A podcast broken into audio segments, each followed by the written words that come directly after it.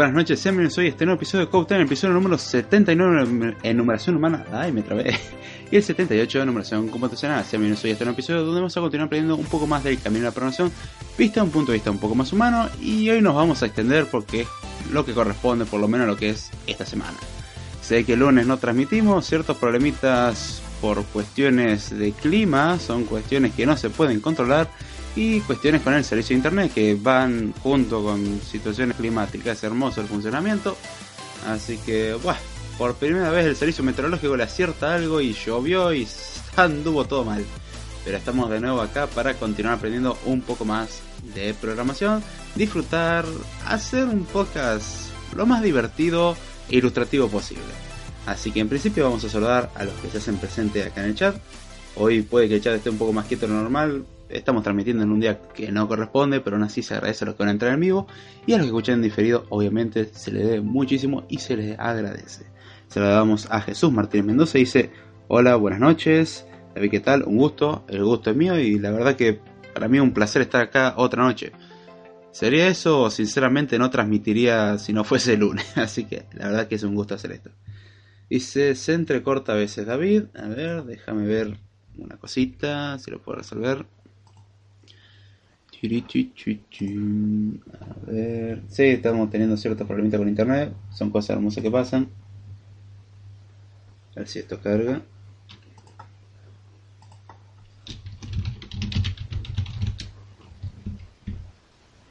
A ver, ahí tendría que estar andando mejor. Decime si se escucha mejor, Jesús. Un poco de retroalimentación se agradece. A ver. Ahí tendría que quedar. Bueno, vamos a empezar el podcast y avísenme si se sigue cortando. O empezamos de nuevo el episodio, quizás lo que convenga. Por ahora parece que tendría que estar estable. Bien. Eh, a ver, continuando con los temas que habíamos empezado hasta ahora. Hasta ahora vimos varios mitos en lo que respecta a la programación, cosas que se suelen entender mal o directamente son completamente erradas. Y si ya se escucha mucho mejor, perfecto. Esperemos que se mantenga así y que el ISP no siga troleando. Sería hermoso. Sí, un poco que descoloca los, cortes de internet, pero bueno, es lo que hay. Así que bueno. Eh, estuvimos viendo, como ya dijimos, varios mitos, varias cosas, muchas veces malos entendidos. Y otras veces son cosas totalmente falsas. La idea de estos episodios es afrontar cosas falsas, no tanto verdaderas. Las cosas verdaderas las podemos dejar como están, no es necesario eh, decir que son verdaderas, más bien vamos a desenmascarar las cosas falsas que suelen producir muchos más daños. Es mejor desenmascarar las cosas falsas a algo que tenemos en duda. Lo que tenemos en duda tenemos una probabilidad de que sea eh, verdadero. En este caso estamos desenmascarando falsos profetas, si lo queremos ver así, o como los querramos llamar. Así que bien, ¿cuáles son los mitos que vamos a tratar hoy? Creo que con esto vamos a ir cerrando un poco con el tema de los mitos. Hay muchos. Si les interesa, seguimos hablando de mitos, no hay problema, hay muchísimos, tenemos para hablar un rato largo. Pero la idea también es no cansar. Y el mito, o el primero con el cual vamos a arrancar, va a ser, es, eh, va a ser si existe algún lenguaje de programación que sea el mejor. Que uno tiene que aprender el mejor lenguaje de programación. Eso suele ser bastante frecuente en en personas que están comenzando en la programación, lamentablemente a veces se lo ven profesionales, pero ya se supone que cuando uno es profesional este tipo de errores no los comete. Pero al principio uno suele creer, bueno, yo quiero comenzar la programación, quiero aprender el mejor lenguaje de programación. ¿Cuál es el mejor lenguaje para aprender programación? Y la respuesta es que no existe. Ahora sí, una cosita antes de continuar con el programa, voy a advertir de que el programa va a estar lleno de muchas cuestiones subjetivas ajustados a cosas que me han sucedido o opiniones propias. Puede discreparse y se aceptan comentarios al respecto. Bienvenidos sean, ya les digo, aviso ya de antemano de que voy a poner opinión para no ver cierto tipo de comentarios tontos, a lo cual una discrepancia no es un comentario tonto, pero un insulto sí es un comentario bastante malo. Ahora bien, eh, ¿Cuál es el mejor lenguaje a comenzar? ¿Con qué debería aprenderse? ¿Cuál es el mejor lenguaje para programar en todo? La respuesta es que no existe uno como tal, el mejor, entre comillas, diciéndolo así. El discurso de decir que existe un mejor lenguaje es un poco engañoso. Para ciertos objetivos es cierto que hay cosas mejores que otras, eso no se lo puede negar, no podemos comparar comenzar aprendiendo Prolog, Fortran o COBOL o Pascal que aprendiendo lenguajes de más alto nivel o lenguajes con los cuales se suele estar más familiarizados o utilizarse en la industria, como ser C, Java, eh, Swift o incluso tenemos Python o lenguajes así, que son mucho más potables, por así decirlo. No, no es lo mismo, obviamente. En ese caso hay ciertas selecciones preferentes, pero no existe uno que sea el mejor. ¿Cómo podemos decir si un lenguaje es mejor que otro? Básicamente si se adapta a lo que necesitamos. Esto aplica incluso a la tecnología y prácticamente a la mitad de las cosas, por no decir más, en la vida.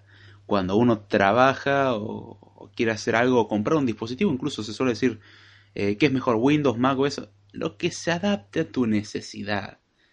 Si a vos Microsoft te satisface con todo lo que te ofrece, perfecto. Si a vos Microsoft no te satisface y preferís otras cosas, también perfecto. La idea es que el lenguaje de programación con el cual uno trabaje no le produzca más problemas que utilizar otro. Si uno quiere programar en algo, la idea es que no te vuelvas loco programando en eso, sino que te permita programar a un nivel de locura y estrés razonable. Es decir, que no te vuelvas loco y un poquitito de estrés no está mal, pero tampoco nos pasemos de rosca. Ya sabemos que la programación es un, una carrera y algo que se realiza y suele conllevar su propio estrés. Y si uno de por sí tiene ciertas tendencias al estrés o a la impaciencia, bueno, eso va a llegar a niveles insospechados, suele ser bastante malo. Así que la idea es utilizar un lenguaje que se adapta a lo que uno realmente necesita. Con lo cual volvemos a confirmar de que no existe en realidad un mejor lenguaje de programación, sino que se depende, eh, perdón, depende de lo que lo que querramos hacer. Aún así hay un por ahí, aún así hay un gran pero. Hay lenguajes de programación en particular que suelen ser eh, más específicos o mejores para ciertas tareas. A ver, acá pregunta Jesús Martínez Mendoza, ¿tú usas Windows y Mac o solo te enfocas en uno? Eh, personalmente, cuento los dos equipos con los que trabajo principalmente. El equipo con el cual estoy transmitiendo ahora, un equipo con Mac, es el equipo principal. Eh, no es porque sea Mac porque sea mejor, no es ese el caso. Sinceramente, Mac me siento bastante cómodo dentro de la plataforma. Aún así, en esta misma Mac, y vos Jesús mismo lo habrás visto en esa foto que una vez te había mandado de la transformación extraña que le hice al equipo, ya a la Mac creo que le falta un solo paso para ser irreconocible como dispositivo original. hice muchas modificaciones. Y en esa Mac tengo un disco rígido en el cual corro el sistema operativo Mac OS, es un SSD, tiene poca capacidad, relativo comparado a lo que es un disco rígido normal. Y después tengo otro disco rígido que es el disco rígido original de 1 tera, en el cual tengo Linux y Windows, que sorprendentemente Linux anda muy bien. De hecho, tengo un defecto con el mouse en Mac, eso de, de admitirlo, de que es demasiado sensible y aunque le ponga la sensibilidad al mínimo con la configuración que muestra por defecto el sistema, yo voy a la configuración, ajusto la sensibilidad, la pongo al mínimo y aún así sigue siendo demasiado sensible. En un pequeño movimiento de 2 centímetros recorrí toda la pantalla. Un pequeño comandito en la terminal lo arregla perfectamente, eso, eso está solucionado. La idea es poder solucionar problemas así. Eh, Windows necesita instalar todos los drivers complementarios y tengo el otro equipo en el cual tengo instalado una distribución Linux, que es una computadora portátil que es la que me llevo para la universidad o para trabajar cuando no estoy en casa. Sí, siempre es bueno tener una computadora, te sorprende la cantidad de veces que puede ser útil. Y en eso tengo Linux y Windows. No instalo Mac porque ya no le da el disco rígido para más y tampoco no es la intención hacer una Hackintosh. Tengo ese equipo y sinceramente Linux me siento mucho más cómodo. No es que no use Windows, Windows lo uso. Pero en la, por ejemplo en la portátil que tiene recursos por ahí no tan elevados, si a eso le agregamos todo el factor de actualizaciones de Windows, y un montón de programas que corren y un montón de consumo de cosas que no quiero, que las puedo configurar, pero requieren demasiado ajuste para algo que Linux no me lo requiere, me siento mucho más cómodo en Linux. Ya por sí me siento mucho más cómodo porque tengo una consola y lo uso bastante. Entonces, si he de decir, uso los tres. Ahora, con los que me siento más cómodo son Mac, en, la Mac obviamente, y eh, una distribución Linux en la computadora portátil. Eso creo haber respondido a la pregunta bastante bien. O eso, también espero. La idea es no cerrarse a los sistemas. Obviamente siempre hay ciertas preferencias. Ahora bien, volviendo al, al tema del cual estamos hablando, a la cuestión de que no existe un mejor lenguaje hay que agregarle un gran pero, el cual es... Hay ciertos lenguajes que son más generales o principales a lo que se lo conoce. Por ejemplo, Python es un lenguaje que para muchos es bastante bueno para el comienzo de un desarrollador, por el hecho de que es bastante simple, es muy legible, es como leer pseudocódigo, básicamente estamos leyendo pseudocódigo, y mm, brinda cierta flexibilidad. Entonces en ese aspecto para un principiante puede ser bueno. Yo soy de la tendencia que prefiero algo complicado al principio para que después el resto me sea fácil de aprender, que aprender algo fácil después llegarme un martillazo en la cabeza con cosas más complicadas, más si vamos a trabajar en cosas de bajo nivel. Si vamos a mantenernos siempre en un alto nivel, está bien, arrancar con Python está bien. Ahora, si en algún momento vamos a tocar algo de bajo nivel, eh, manipular cuestiones de memoria, cosas así, lo cual puede ser bastante útil. De hecho, ustedes piensan que los sistemas operativos están desarrollados en Swift, Python y cosas así. Hay componentes que sí, pero el núcleo no está hecho en eso, está en Assembler y en C, C++ en el mejor de los casos. Entonces es bueno tener esos conocimientos. Si vamos a trabajar en equipos o desarrollando en equipos industriales y muchas veces programando maquinaria, se hace en C eso. No lo vamos a hacer en un hermoso Python o una interfaz gráfica bonita. Se hace en bastante bajo nivel programamos un tractor o lo que sea. De hecho, teníamos eh, conocidos de la facultad que eran profesores nuestros, ayudantes de cátedra más bien, que justamente trabajaban programando tractores para una empresa. Y contaban algunas anécdotas de cómo se le llenaba la memoria y se apagaba el tractor con eso. Eh, fue una anécdota muy divertida, una discusión sobre qué es óptimo y qué no. Eh, pero esas cosas no están programadas en lenguajes por ahí bonitos. Hoy en día se suele flexibilizar un poco eso, ya que el poder de cómputo suele ser más barato y suele ser más alto. Entonces, en ese caso sí se permite. Aún así, se sigue utilizando muchísimo lo que son lenguajes como C. Así que yo tengo esa tendencia a utilizar cosas como C. Tenemos otros lenguajes como ser Java, que es fácil de aprender, aunque algunos consideran que es difícil. Dios mío, si Java les resulta difícil, ay, lo que les espera. Entiendo que al principio cueste, pero aún así eh, hay que, hay que aprender a adaptarse a los niveles de complejidad. Suele decirse que Java es fácil de aprender, algunos consideran horrible. Bueno, es otra cuestión que no guste, ahí va otra cosa. Suele tener una extensa documentación y una comunidad detrás bastante grande, lo cual se agradece. Tenemos también lenguajes como C o C Sharp, si vamos del lado de Microsoft o cosas así. Pero la cuestión de elegir un lenguaje es el que se adapte mejor. No es lo mismo programar una página web que programar una aplicación móvil que programar un driver. Son cosas totalmente diferentes y justamente hay lenguajes que son mejores. Para desarrollo web, aprender a utilizar maquetación con HTML, CSS3 para hacer una buena apariencia y JavaScript como lenguaje de programación no es una mala idea. Ahora, si vamos a programar un driver, hacer un driver en JavaScript no es una buena idea. Ahí sí aprende a Assembler y C. Y se recomienda bastante, suele ser bastante óptimo. Comparado a JavaScript, que aunque a muchos les guste o no les guste lo que voy a decir, es bastante poco óptimo comparado a otros lenguajes compilados como ser C. Así que bien, que elegir lo que se adapte. Vuelvo a repetir. Eh, se va a escoger por las características que nos brinda, por la eh, compatibilidad que nos brinda, por la facilidad para mantener ese software que podamos generar, por la velocidad de aprendizaje y de uso del lenguaje, por la eficiencia del lenguaje. Son cuestiones que van a hacer que dependa nuestra elección. Acá dice se está cortando. Dice ya mejoró. Ay Dios. ¿Sí? Agradecemos a ISP por andar tan bien. Es cosa algo hermoso. Gracias por la retroalimentación, Jesús. Dan ganas de mandar a volar algunos veces. bueno, ya por lo menos puedo reír un poco o simular reírme sin toser como si no hubiese un mañana. Uno de los mitos que vamos a tratar eh, y el que más, por ahí uno de los que más me duele.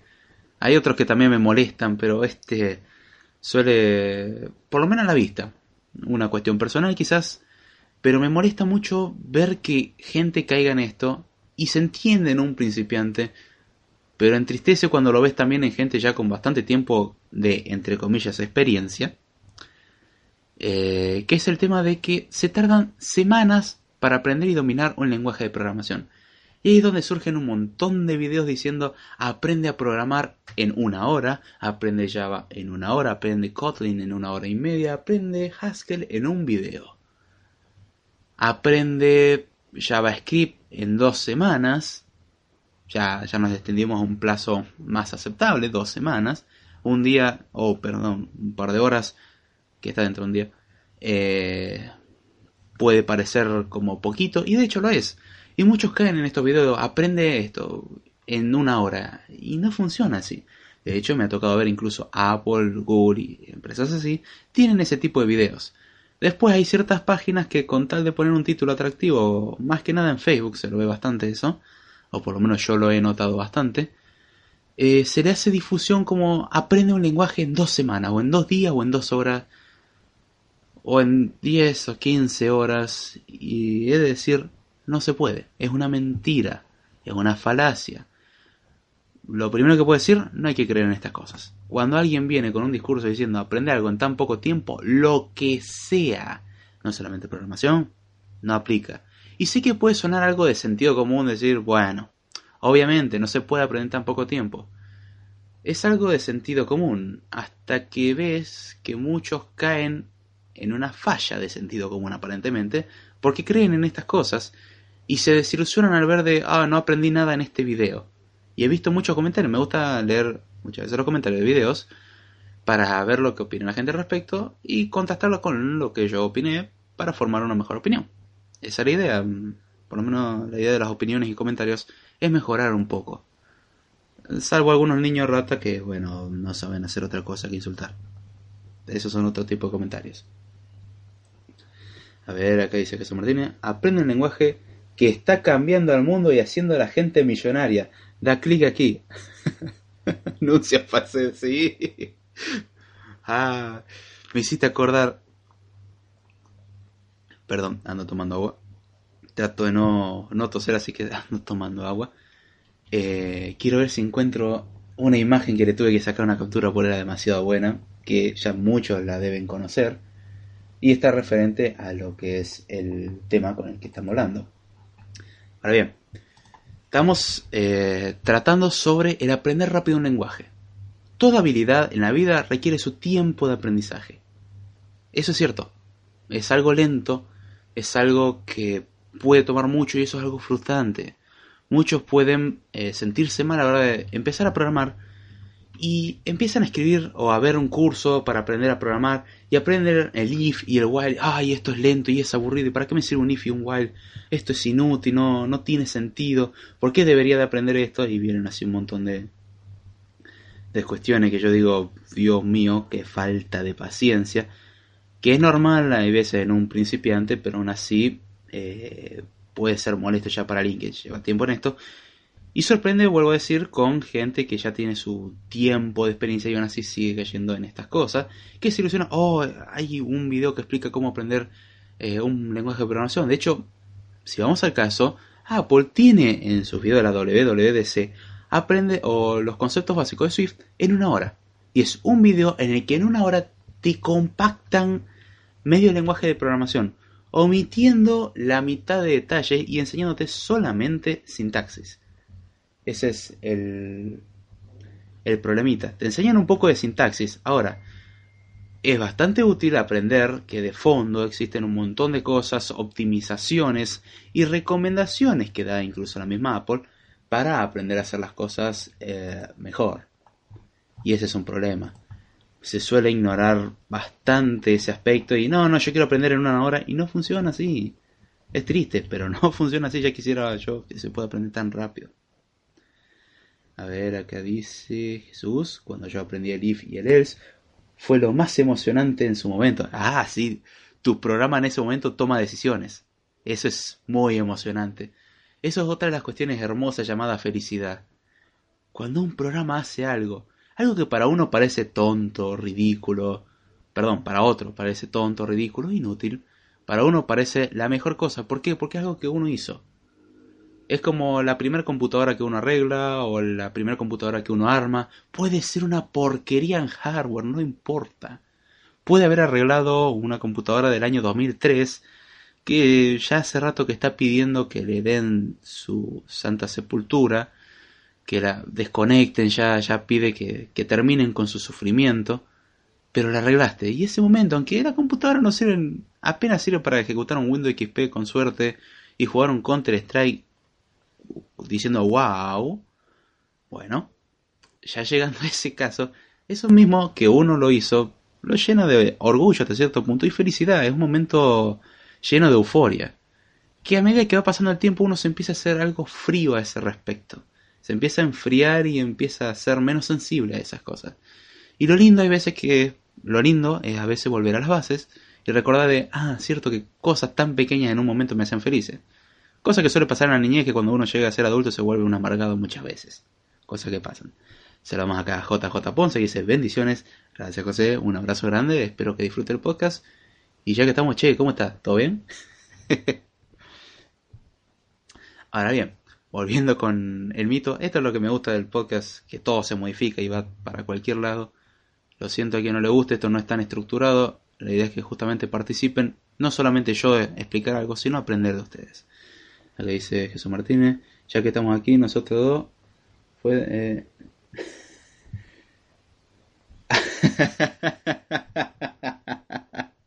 sí, no lo voy a leer en voz está bien.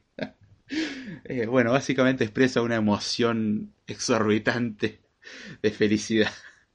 Saludamos acá a Marcos Espinosa que dice, llegando, saludos. Hola Marco, ¿cómo estás? Espero que esté muy bien. Un abrazo grande y ya que estamos, ¿cómo estás, Che? ¿Todo bien? y disfrutar del podcast como siempre. Pero sí, Jesús, eh, es cierto que uno suele sentir esa emoción extrema diciendo, wow, hice algo que funciona. No sirve para casi nada, pero para mí funciona. Estuve tres horas haciendo esta cosa. Ahora sabe responder a si algo debe accionarse o no depende de un número, pero funciona. Ahora bien, la frustración grande que se suelen topar muchos al ver estos tutoriales bastante eh, falaces en cuanto a su consigna de aprender en tan poco tiempo, se suelen desilusionar al ver que no pueden desarrollar, por ejemplo, un juego, un MMORPG o lo que ellos quieran en una o dos semanas. Estoy, ah, estuve dos semanas trabajando y no puedo hacer mi juego. Ya, ya está, esto no es para mí, esto es demasiado complicado. Con, a medida que uno va haciendo, cosa que cuando uno comienza piensan, ay, no es tan complicado, me doy una idea general cómo hacerlo. Y a medida que lo va escribiendo se da dando cuenta que, ah, momento, suele ser bastante complicado y se va a empezar a encontrar con trabas. Es lo mismo que cuando uno dice, o una frase que me decían a mí los profesores, esto en la, en la escuela, no en la universidad, en la universidad se recontraplica, pero decían, una buena forma de saber que estudiaste es si te surgen dudas. Si no te surgen dudas, probablemente o no estás estudiando bien o no estás estudiando directamente. Y es cierto, cuando uno estudia le surgen dudas. Puede que hay veces que lo entiendan bastante bien, pero es bastante recurrente que surja alguna duda, decir, mm, no me quedó claro esto, necesitaría que me lo expliquen o necesitaría sacarme esta duda en particular. Bueno, la programación al principio parece algo fácil, que uno diría, ah, no necesita hacer consulta y no pasa nada. El problema es que después uno se encuentra con la pared de decir, no me sale o no sé cómo hacerlo, o esto es mucho más complicado de lo que esperaba. Tengo más casos que contemplar, quiero hacerlo más eficiente. Conocer el análisis de eficiencia puede ser una pesadilla, porque uno va a tener una tendencia a querer hacer las cosas eficientes. Está bueno saber hacer las cosas eficientes, pero hay un límite. Cuando te lo llevas demasiado a pecho eso, básicamente nunca terminas de desarrollar nada porque nada es suficientemente eficiente. Es como nada suficientemente bueno y son esas cuestiones internas que pasan. Y bueno, una vez que uno se frustra viendo de que no pudo desarrollar su ultrajuego en 4K, que con poco presupuesto, por no decir ninguno, dos semanitas de tiempo, medio intercalado y conocimientos muy básicos no se pudo lograr, suele uno comenzar a deprimirse, decir, mm, esto no es para mí, empieza a ponerse etiqueta como quizás no sea lo suficientemente inteligente, o cuando uno ve un tutorial y lo ve complicado, dice, esto ya está, no es para mí porque no, no entendí el tutorial, no me sirve. El problema es que a veces que el tutorial está explicado para gente más avanzada. Es como cuando yo aprendí C. Una de las cosas que nos sugirieron los profesores para aprender C bueno, sugerencia. Vamos a decir que fue una sugerencia. Básicamente llegamos chicos, cómanse el libro del Kernigan Ritchie, el manual de C, el lenguaje de programación C, el famoso de Kernigan Ritchie. Es hermoso ese libro. Pero para un principiante puede no ser tan lindo. Los ejemplos pueden no ser tan claros como algunos tutoriales. Hay mejores explicaciones de ciertos temas. Y bueno, justamente uno de los problemas de los cuales tentaba, por lo menos en las primeras páginas del Kernigan Ritchie, era del le parece ser bastante complicado para alguien que está empezando y no tiene la más mínima idea de programación. Uno no tiene la más mínima idea de programación y tiran el Carnegie Richie y se va a encontrar con un... Bien, este... Creo que voy entendiendo algo del tema, pero la mitad de las cosas se me están escapando. Y los profesores nos decían, bueno, apréndanse todo, aprendan a usar punteros. Y punteros, aunque muchos no lo sepan, es una patada, al principio por lo menos. Los punteros son la forma de hacer referencia a memoria. Un puntero básicamente es una dirección a memoria. Y la dirección a una variable, generalmente a un entero, un string, un string en C a su vez es un arreglo de caracteres y un arreglo a su vez es un puntero al primer elemento del cual vamos a empezar a aplicar después un desplazamiento. Razones por las cuales se empieza a contar del cero porque el desplazamiento cero implica que es el principio y el perro comienza a ladrar. Cosa hermosa que pasan. Pero ahí donde vemos que Kernighan Richie es un muy buen libro, no puedo decir que es malo, pero al principio es pesado y no es necesariamente agradable. Y hay veces que hay que buscar un recurso lo suficientemente sencillo como para entenderlo. Entonces, ahí es donde está el tema. No hay que bajonearse o sentirse mal de decir no entiendo, sinceramente es, es bastante frustrante, pero aún así no hay que caer en eso. Y saludamos a Damián Tiscorni, al propietario del podcast de la barra Belt, donde entran dos, pagan tres. Y tienen la promo 100 por 1, porque cada vez vamos por más y porque todo está mejor. Ahora pagan 100 y entra uno es la promoción interbarrial. Así que disfruten de esta hermosa promoción que próximamente se expandirá a zonas de ciudad o, algo más, porque ya se, nos está yendo a la mano la promoción. Pero yo te recomiendo que pagues el plus, que es un 50% de la entrada, y te permitimos utilizar la entrada trasera. Y que salgas por ahí, en este caso sería una salida trasera y escapa, porque si te llegan a ver por la entrada principal, te van a querer matar. ver. Un comentario de JJ Ponce dice: Si eres programador y no logras hacer algo que sirva, llámalo versión 1.0. O mejor aún, llámalo beta o alfa. y ya está. 1.0 ponéselo algo que medianamente funciona, pero sí, ponele una versión beta 0. algo y decir que una beta, una alfa. Excusate con eso, usa eso como un escudo de decir, bueno, si esto falla, es una beta, se entiende. Aunque vos sabés que en realidad es un colador gigante. Pero es un muy buen punto, tenés razón. Eh, acá... Llámalo beta. sí, es cierto. Una buena beta o mejor, una alfa. Si no, pregúntenle también ese programita para descargar que le había pasado para descargar, eh, descargar programas de Spreaker. La versión alfa. O la recontra alfa, esa cosa era un colador. Después mejoró bastante. Ahora bastante estable, de hecho. Pero sí, son esas cuestiones graciosas. Dice alfa, beta y cuando llegues a la omega estarás listo para Sí. Más o menos de acá a 37 años se llega. Para esa altura el lenguaje de programación se dejó de utilizar y ese programa ya no te es útil porque ya alguien lo hizo. Pero bueno, funciona. Pre-alfa, sí. ese programa que te había pasado era una pre-alfa. Eh, pero funcionaba. Te consumía el ancho de banda y la vida, pero funcionaba. Ay, qué hermoso. Qué bueno que uno va actualizando esas cosas y se va olvidando de programas anteriores.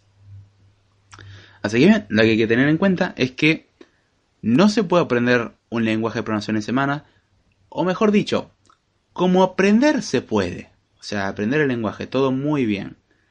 Ahora, dominar, que es muy diferente a aprender, porque yo puedo recordar toda la sintaxis, pero aún así ser un inútil y no saber hacer nada, es como memorizarse toda la sintaxis de un idioma.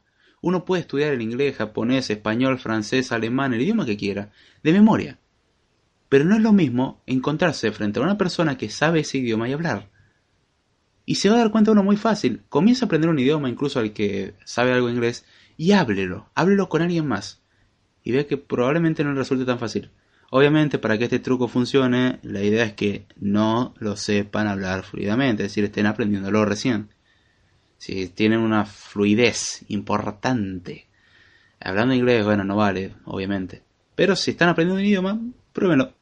No les va a salir. Aunque se memoricen todo, van a ser muy lentos de última en respuesta o no les va a salir nada porque no se les ocurre cómo estructurar todo. Y ese era el chiste, practicarlo. Y sí, dominar un lenguaje toma años. No meses, años de práctica, de patrones, de aprender nuevas sintaxis, ir actualizándose, conocer nuevo lenguaje de programación que viene a ayudar al lenguaje de programación anteriores. Es todo un complemento de todo y eso ayuda mucho. Pero toma mucho tiempo y es frustrante porque uno suele ver eh, gente que quiere, yo quiero programar un juego y hacerlo ya. El desarrollo de videojuegos es uno de los desarrollos por ahí más complicados, por el hecho de que suele requerir bastante y una sola persona es muy complicado que desarrolle todo el juego. Hay cierto ejemplo icónico como el caso de Minecraft, cosa que muchos consideran como un juego niño ratón, así se le eh, reconoce a una persona que programó prácticamente el juego por su cuenta. Sí, me olvidé de desactivar las notificaciones y están sonando como loca. Eh, aún así se le reconoce. Uno dice, ay, pero es un juego de cubitos. Yo invito a cualquiera que diga que es un juego de cubitos, un juego horrible, que programe el juego y haga todo el diseño. Yo lo invito, sinceramente, y que le salga. Vamos a ver. ¿Minecraft está lleno de bugs? Sí, está lleno de bugs. Pero aún así se le reconoce el hecho. Flappy Bird es un juego bastante estúpido. De hecho, hay cursos que te enseñan a programar con Flappy Bird, es decir, crear Flappy Bird y con eso aprender a programar.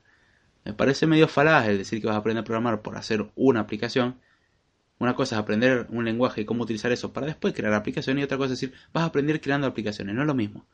Aún así, un buen atractivo es crear alguna aplicación de por medio para decir, bueno, lo que estoy aprendiendo sirve para algo. Pero generalmente la programación suele tomar tiempo. Como casi toda disciplina en esta vida suele tomar bastante tiempo y paciencia.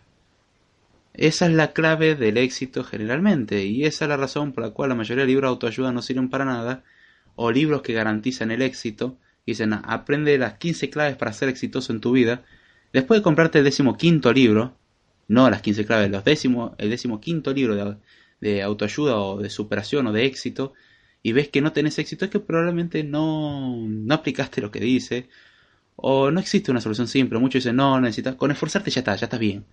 Y sí, es cierto, es importantísimo esforzarse. Si no, si no te esforzas no llega a nada. Pero requiere tiempo y paciencia. Es lo mismo que decir una empresa, ay, ya si en los primeros seis meses no me reporta ganancia, esta empresa no sirve. Hay empresas que tomó décadas hasta que fue algo rentable. Empresas pequeñas que comenzaron vendiendo comida y hoy en día se convirtieron en monstruos tecnológicos. Tenemos casos así. Así que no hay que ser pacientes. La programación es una de las tantas disciplinas que requiere de eso. Si no, veamos la medicina. La medicina es un muy buen ejemplo. Un médico no puede decir, ah, no, no, yo quiero aprender a hacer cirugía el primer día. O el primer año. Y generalmente requiere, además del tiempo, de estudio en la, carrera, la especialización y la residencia. O sea, son una punta de año para recién poder trabajar. A ver, vamos a empezar a leer comentarios. Creo que el peor bajón emocional es cuando vas a enseñar lo poquito que, eh, que sabes o que has aprendido a otra persona y te dicen, eh, ¿eso qué? o eso no sirve o no es nada. Ah, sí, es cierto. Eso es un, es un garrón. Eh, es bastante feo. Suele tirar bastante abajo la moral de uno y, y el tema que muchas veces eso se dice por ignorancia yo también he dicho en su tiempo, ¿y para qué me sirve un, if y un while? Yo quiero hacer cosas más avanzadas. Entiendo su utilidad, no se la niega. Pero como que if igual. Y cuando empiezas a programar te das cuenta que todo está lleno de if, while y estructuras base combinadas en la manera adecuada para generar cosas más complejas. Y a su vez combinas esas cosas más complejas para formar cosas más complejas. Piénsenlo como el ser humano, que son en realidad átomos que forman moléculas, que forman macromoléculas, que forman células, que forman tejidos, que los tejidos forman órganos, forman sistemas y somos un conjunto de sistemas trabajando, eh, trabajando en un pseudo equilibrio.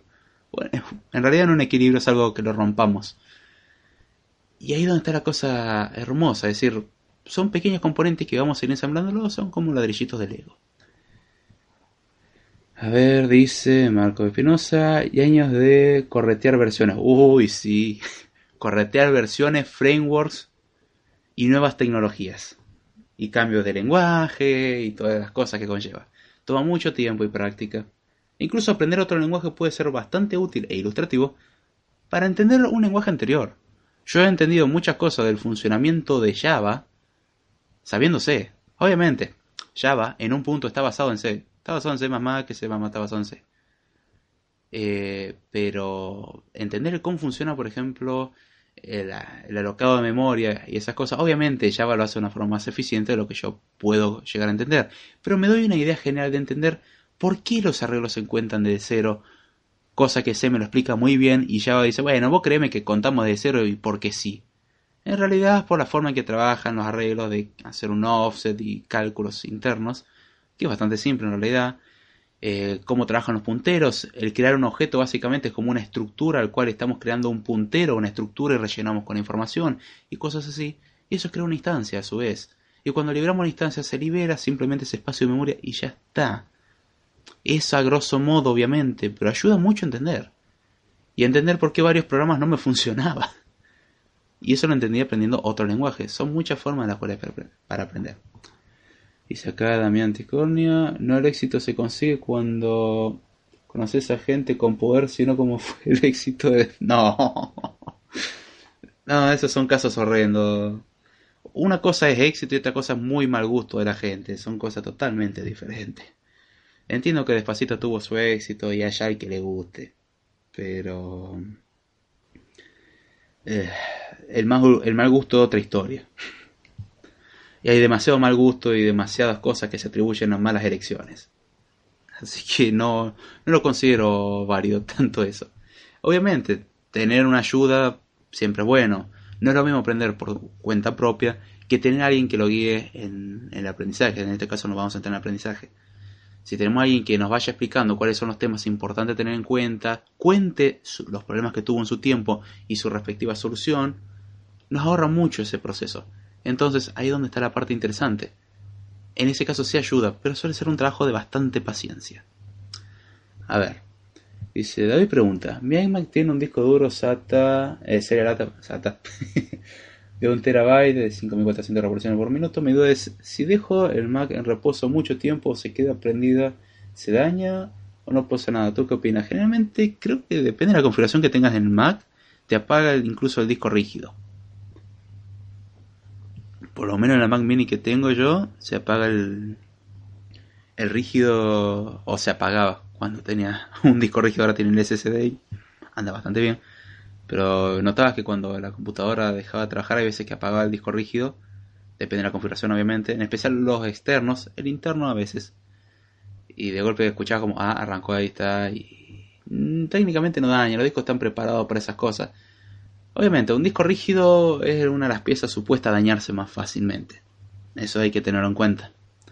Es una pieza mecánica que no avisa generalmente, suele traicionar, rara vez es la que avisa. Si no, Damián, confirmame o negame lo que acabo de decir. A ver, ¿qué dice? ah, ahora lo leo, Perdón, me, me, tenté con un comentario. Muy buena ese, José. Ah, vamos a tratar de sacarnos la tentación y seguir hablando. Muy bueno, muy bueno. Em, en sí no le va a hacer mucho, de hecho hoy en día las computadoras están preparadas a funcionar constantemente. Originalmente se solía hibernar las máquinas incluso. Ya hoy en día no tiene sentido, se decía para ahorrar energía ya los consumos fueron disminuyendo bastante. De último, lo que más va a consumir la pantalla prendida. O un consumo excesivo del procesador, pues si la computadora no está haciendo nada, el consumo excesivo del procesador no está. Y la pantalla sería lo que más consume. Así que, mm, ¿qué decirte? Es una de las principales piezas de desgaste. No creo que le haga mal estar prendida, de hecho los servidores funcionan en base a eso. Dice Discordia, cuidado del cuello de botella. Uf, los cuellos de botella son hermosos. Depende de qué cuello de botella. Están los cuellos de botella de vino, de champán, de cerveza y los cuellos de botella que presentan la información en la computadora. Estos últimos son los peores. Suelen ser catastróficos y suele trabar todo. Muchas veces cuando apagan los discos, como hay que arrancar de nuevo y volver a leer la información, es lento. Personalmente yo con un SSD estoy altamente feliz y la única limitación es que no puedo almacenar mucho. Espero haber respondido a tu pregunta. Ahora JJ Ponce, voy a leer su comentario y dice, ¿qué le hizo un vida a otro? Nos vemos en el bus. sí. Está bien, está bien. ah, son esos chistes malos, pero aún así son buenos. Muy buenos. Está, está, está bueno, gracias José por el chiste. ah, buen chistecito. Esos chistes que no los puedes contar en la calle pues te van a tratar de loco. Lo lindo que hablando con seres imaginarios no pasa nada. Espero que sean seres imaginarios porque si no estoy en problema. Pero bien, ya con esto vamos a ir cerrando el episodio de hoy. Espero que les haya gustado.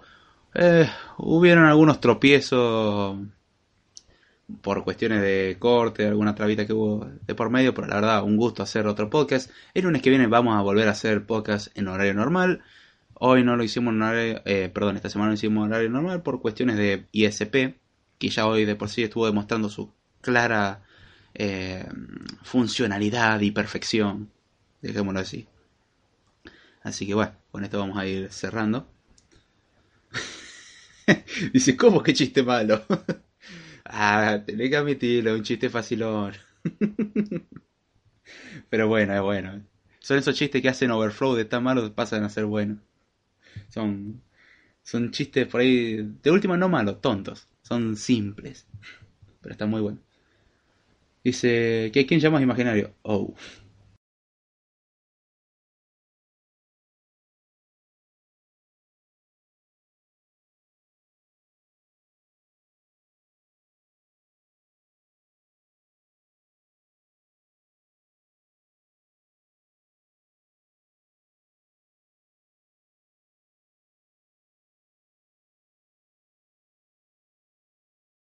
Con las personas en el chat y no siendo tan estructurado en el contenido, sino que ir variándolo un poco con los comentarios, reírse, y eso es lo que le da el chiste al podcast, la interacción. La razón por la cual los podcasts han diferido no me agradan tanto es que lo hago cortito para exponer un tema rápido, ya que no, quiero gastar mucho tiempo, pero Code la idea es disfrutarlo. Así que el próximo lunes, ISP funcionando correctamente bien y Dios mediante, eh, vamos a transmitir otro episodio de Code Time Acá dice Damián Tijona, son peores que los míos. Uff, golpe bajo ese, ¿eh? Pero bueno. Eh, si me quieren seguir, pueden hacerlo vía Twitter, en arroba Jordana, vía correo electrónico de com Los lunes a las 11 de la noche hora argentina, no como hoy, hacemos el podcast de Code Tenemos un canal de Telegram que es arroba code un canal de YouTube que es youtube.com slash c slash David Jordana. Me buscan así, básicamente si me buscan como David Jordana Time me van a encontrar donde sea. Incluso si gritan por la calle, no importa en qué parte del planeta estén, gritan mi nombre, yo aparezco. Tienen que decirlo tres veces. ¿Aparezco yo o era un asesino? No me acuerdo lo que aparecía, pero inténtenlo, después me cuentan. Dice, gracias David, arriba el ICP. Dice, ¿seguirás con los mitos o pasamos a otro tema? Depende de lo que ustedes quieran, voy a dejarlo a su elección. Si veo si les interesa, mándenme un tweet o algo así diciendo, che, estaría bueno que sea con los mitos. O cerrar los hocico y hablar de otro tema. También les recuerdo de que tenemos un curso para aprender a desarrollar aplicaciones desde cero para iOS 11 que está en Udemy. Dejo en la descripción siempre del, podcast el enlace a la nota de banda ahí. Pásense por ahí, utilicen el cupón que tienen ahí, está a un precio bastante razonable. Y como explicó Jesús, incluso con una tarjeta de iTunes puede comprarlo, así que no es excusa no tener tarjeta de crédito. Con eso van a poder aprender a desarrollar aplicaciones para iOS 11 y aprovechemos ahora a aprenderlo antes de que salga la versión del sistema y para cuando llegue estemos preparados. Así que un gusto haber estado hoy con ustedes. Gracias a Damián Tiscornia, a Jesús Martínez, a Marcos B. Espinosa, a JJ Ponce. y creo que eh, somos todos. Perfecto. Fuimos poquito hoy, pero la verdad estuvo movidito y estuvo muy lindo. Más muy de lo que esperaba. Así que... con esto me despido y será hasta la próxima.